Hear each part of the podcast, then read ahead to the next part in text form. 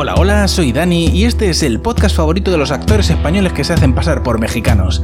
Arranca escenas eliminadas.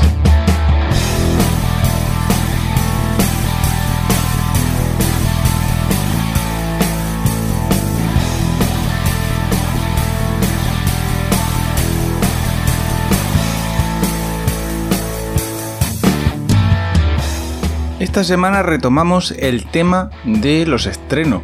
Por fin hay un estreno que podemos traer al, podcast, pero eso es un estreno que me da un poco de miedo, porque se trata de una nueva serie de Amazon que se llama SOZ, Soldiers or Zombies, que, bueno, yo he visto el tráiler y me da un poco de miedo, pero no, no es porque la serie sea de terror, sino por la calidad de la misma. Vamos a ver en qué consiste el piloto, a ver si nos convence, pero, pero vamos, lo, lo abordo cagado. La primera escena del piloto son unos mexicanos que se supone que están intentando cruzar la frontera con Estados Unidos, pero que el paisaje ese bien podría ser Murcia, o sea, bien podría ser gente intentando cruzar eh, la frontera de Murcia con la comunidad valenciana, o sea, es que no, no tiene, no tiene eso pinta de ser, eh, de ser México. Y bueno, pues el, coyote que los lleva para cruzar la frontera, de pronto le saca una pistola y les pide el dinero a esta gente, esta buena gente que, lleva incluso una mujer embarazada. Y en esas que aparece un poli en lo alto de un monte, el coyote dice, Buah, ya la hemos cagado, ya está aquí la... Ya está aquí Michael Chiklis, que viene a, a detenerme. Y bueno, este poli da un rugido desde lo alto del monte baja corriendo, terraplén, y, bueno, y, lo, ataca a este, este coyote y lo muerde. Porque es un zombie, vamos, que el poli es un zombie.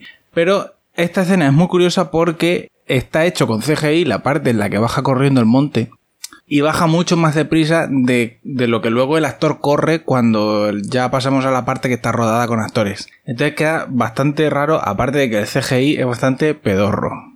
En ese momento hacemos un, fundido negro y un flashback a dos días antes y nos trasladamos a una instalación militar en Nuevo México, en Estados Unidos, donde hay un científico que está haciendo experimentos con animales con un gorrino que no sé qué, no sé qué le quiere hacer, le, le ha hecho una herida en la pata con un bisturí y ahora le quiere inyectar un suero, supongo que para que se regenere o yo qué sé, el cerdo lo ven, ¿no? Eh, no sé qué quiere hacer con el cerdo. El caso es que mm, en esas que viene un militar supongo que el jefe de la base o algo, y le toca al timbre en el despacho y le dice, oye gafas, que tenemos visita y tienes que impresionarlos con tus experimentos científicos del super soldado, del suero del super soldado. Tienes que enseñarle aquí a tu cerdo lo ¿no? A ver, a ver que lo flipen los que ponen la, la pasta aquí. Mientras este científico está con eso, nosotros nos vamos a una prisión en México, en la que está presidiario Sergio Pérez Mencheta el de salir de clase, que aquí es mexicano. Se ve que no había ningún actor mexicano disponible para hacer de mexicano y bueno, pues eh, han puesto a Sergio Pérez Mancheta. Y por lo visto este tío es un, un, criminal, muy criminal y mucho criminal, muy respetado entre los otros criminales y, y bueno, tan respetado es que lo saludan en la cárcel los demás presos y le cantan el cumpleaños feliz. Entonces él eh, parece ser que está a punto de salir de la cárcel, da un speech de despedida ahí para, para, bueno, pues para, no sé, no sé muy bien por qué, porque da un discurso a lo Breihard diciendo que van a levantar un, muro entre México y Estados Unidos para que lo pague Estados Unidos. Algo así, viene a decir en su discurso Breihard mexicano. Y resulta bastante paradójico ver a un actor nacido en Madrid, Sergio Pérez Mencheta, haciendo un discurso en torno a la mexicanidad. Es un poco raro, la verdad, pero bueno. Y nada, pues bueno, el caso es que los presos están ahí celebrando el cumpleaños de Prim Mencheta por lo visto, encima es eh, como primo o familia del alcaide de la prisión, con lo cual esto ya es una corruptela absoluta. Y bueno, pues nada, están ahí los, presos emborrachándose. Y Pérez Mencheta se fija en un, en un guardia nuevo que no había visto antes. Y le pregunta a su primo el alcaide y su primo el alcaide no tiene ni puta idea, o sea, no sabe ni quién trabaja para él. Entonces se va para el guardia este y le ofrece un, una copita, ¿no? Le ofrece un, un chupito. Y al principio el otro dice, ah, no, no, tal, no sé qué. Pero luego al final dice, venga, sí, me, tomo el chupito y tal, si total, aquí quién me va a ver, los presos y, tal. Y en esas que está brindando con él y se fija que lleva un tatuaje, un oportunísimo tatuaje, que, que lo lleva en la muñeca y, y es de una banda rival. Entonces, bueno, ahí Peris Mencheta ata cabos, dos más dos, y se da cuenta de que es un eh, sicario enviado por otra banda para matarlo en su último día en la prisión. Que ya me jodería, que fuera mi último día antes de salir de la cárcel y justo me mataran ahí. Entonces, bueno, nos ponen ahí un reportaje de una periodista que está cubriendo la noticia y nos enteramos de que no es que vaya a salir de la cárcel, sino que lo van a extraditar, ¿vale? De México a otro sitio y bueno, pues nos presentan un grupo de como de geos, geos mexicanos, que se están ahí preparando para hacer el traslado de esta prisión de máxima seguridad a, bueno, pues donde sea que lo van a entregar. Y bueno, pues antes de eso, por supuesto, hay una escena entre dos del equipo de los geos, un hombre y una mujer, que se refocilan en el vestuario, sin venir a cuento. Y, y nada, bueno, pues eso, no, en el reportaje de esta periodista nos enteramos un poco, pues de que, bueno, de que este este capo, el Peris Mencheta, pues el que es viudo, que tiene un hijo, pero que del hijo no se sabe nada, y que lo van a extraditar a otro país.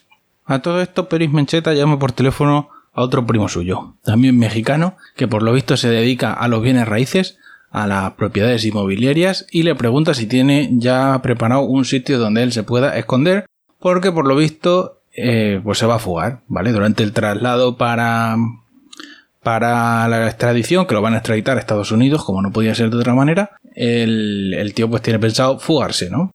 Por fin volvemos al laboratorio Nuevo México, donde la senadora eh, ha llegado ya por fin a revisar los progresos del experimento del supergorrino. Y mm, el, el gafas, el doctor gafas, les enseña pues toda la movida, ¿no? Le saca el, cerdito con la pata eh, lesionada y le dice, mira, es que si yo ahora le pongo aquí el suero del super cerdito a este gorrino, eh, pues se vuelve muy feroz y no van a sentir el dolor, porque esto es una movida que yo me he inventado que viene de, las hormigas y otros bichos que no sienten dolor. O sea, aunque estén heridos, eh, no sienten dolor y pueden seguir y además sí que se, se ponen más agresivos todavía. Entonces esto, yo he pensado que esto era muy buena idea inyectárselo a personas y, convertir a la gente en super soldados rabiosos muy agresivos que sigan peleando incluso aunque estén heridos. Y entonces, pues nada, le, coge uno de los gorrinos que tiene la patita mal, le pone el suelo del super gorrino y el gorrino en un, en una cosa muy espectacular de CGI, pues vomita y se muere. Y entonces la senadora le dice, hombre, no es lo que esperaba, desde luego, eh, si tengo que traer aquí al subcomité del Senado para que vea corrinos morirse después de vomitar, pues igual no les impresiona mucho esto, ¿no, doctor Gafas?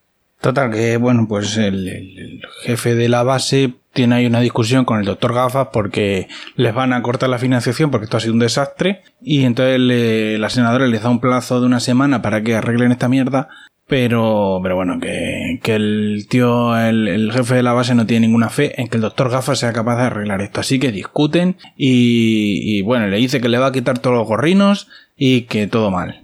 Entonces, bueno, pues nada, en esa conversación el jefe de la base le recuerda al doctor Gafas cómo nació la Coca-Cola, que le dijo que le inventó un farmacéutico que estaba buscando una cura para el dolor de cabeza y que mezcló cafeína, cocaína y muchas cosas bonitas para crear esa maravillosa bebida que es el refresco de cola. Y bueno, pues esto le da al, doctor Gafas la idea de echarle cocaína al suelo del supergorrino. Oportunamente, este doctor es cocainómano, lleva un, frasquito lleno de coca y bueno, pues se pega una rayita y eh, le echa lo sobrante al suelo del supergorrino. Entre tanto, la periodista del reportaje que hemos visto antes se está preparando porque quiere entrar en la cárcel a grabar. No sé muy bien qué, pero quiere entrar a la cárcel a grabar. Y ha comprado una pistola de juguete, se la mete en la mochila a uno de los que está delante de la cola para entrar en la cárcel y grita que hay un, señor con un arma, un señor con un arma. Y entonces, bueno, pues se monta ahí escándalo, la gente empieza a huir, la poli lo detiene, una movida gordísima. Y ella aprovecha toda esa confusión para meter, eh, bueno, para entrar en la cárcel y meter una cámara de vídeo. En esas que llega el momento de, de la emboscada y de tratar de matar a Peris Mencheta dentro de la cárcel. Y nos damos cuenta de que su primo, el alcaide, está aconchabado con, con el poli infiltrado, que en realidad no es un poli, sino que es un sicario de los apóstoles, la banda rival de Peris Mencheta, y apaga las cámaras. Vemos que el alcaide apaga las cámaras para que puedan matar a Peris Mencheta sin testigo. Y Peris Mencheta esto lo ve porque el tío es astutísimo y se da cuenta de que las cámaras se están apagando Con lo cual él ya pues eh, se prepara para, para el intento de homicidio porque sabe que, bueno, se ha dado cuenta antes de que había un polifalso. Y entonces, bueno, aquí ya se suceden varias escenas en las que vamos viendo a la periodista grabando por la cárcel, Peris Mencheta peleando con el sicario y los geos entrando en la prisión para llevarse a Peris Mencheta. Se van intercalando. Entonces, Peris Mencheta gana la pelea con el sicario, pero cuando los geos llegan a su celda, mm, pues lo que encuentran es el cadáver del polifalso, del sicario, muerto. Porque Peris Mencheta se ha escapado por un oportunísimo túnel que tenía detrás del váter del que por supuesto nadie se había dado cuenta y que por alguna razón no había usado antes para escaparse. Mientras todo esto pasaba, una de las soldados de la base de Nuevo México ha ido a deshacerse de los gorrinos muertos de los experimentos del doctor Gafas y los lleva pues como una especie de basurero donde, lo, donde deja los cadáveres y cuando llega se da cuenta de que uno de los gorrinos está vivo, así que se pone muy contenta, lo libera y le dice ve allá al monte, eh, gorrino, y se libre, ¿no? Y bueno, tiempo después aparece por ahí un coyote que viene, supongo, atraído por el olor de los cadáveres. Y, viene, y bueno, pues viene a ver qué, pesca, ¿no? Pero ¿qué es lo que pasa? Que cuando se arrima a los cadáveres para hincarles el diente, uno de los gorrinos muertos se despierta, abre los ojos y nos damos cuenta de que todos los gorrinos muertos del, del Doctor Gafas se han convertido en gorrinos zombies. ¿Vale? Esto es como en What If. Queríamos hacer Capitán América, pero nos ha salido un zombie, por lo mismo se convierten en gorrinos zombies y atacan todos al coyote. Y ahí termina el piloto, ¿vale? El piloto no, no nos llega a dejar ver lo que va a pasar. Lo que va a pasar es que Peris Mencheta se ha escapado de la cárcel, los geos le van a empezar a perseguir y de alguna manera los gorrinos zombies van a morder a los geos y los geos se van a convertir en geos zombies. Y Peris Mencheta se va a convertir en una especie de Freedom Fighter que va a luchar contra los geozombies. Eso es lo que yo he entendido del tráiler, porque en el piloto esto no se llega a introducir. La serie, hombre, a mí me parece que la serie está regular. No os voy a, no voy a mentir. Los efectos, bueno, a ver, yo qué sé, es que esto tiene pinta de ser una serie mexicana que por alguna razón Amazon ha comprado. Entiendo que para las posibilidades de las producciones mexicanas, pues a lo mejor la serie está de puta madre. Tampoco entiendo muy bien por qué una producción mexicana contrataría a Peris Mencheta para hacer de mexicano. Pero bueno, es que sí, que yo no digo nada. O sea, si, si las posibilidades que tenían para hacer la serie era esto y no daba para más el dinero, pues no daba para más. Si nos ponemos imaginativos y ya está. Si no pasa nada. Pero la trama sí que me suscita algunas dudas porque no tengo muy claro con cuánto se puede estirar el chicle ese de los geozombies. Eh, eso cuánto, cuánto puede durar eso. No sé, no, no, no, lo veo claro porque a mí el tráiler no me da a entender que esto vaya a ser una serie de apocalipsis zombies, sino que solamente hay un grupo reducido de zombies. Entonces no sé, no sé muy bien por dónde van a ir los tiros, tampoco sé si la voy a seguir viendo porque tengo más cosas ahí pendientes, pero bueno, es un estreno de esta semana, aquí normalmente hacemos estrenos, así que ahí queda Soldiers of Zombies de Amazon Prime. Si queréis escuchar los podcasts anteriores, los tenéis en escenaseliminadas.com y si queréis contactar conmigo lo podéis hacer en mi cuenta de Twitter, escenitas. Nos vemos en el próximo número. Adiós.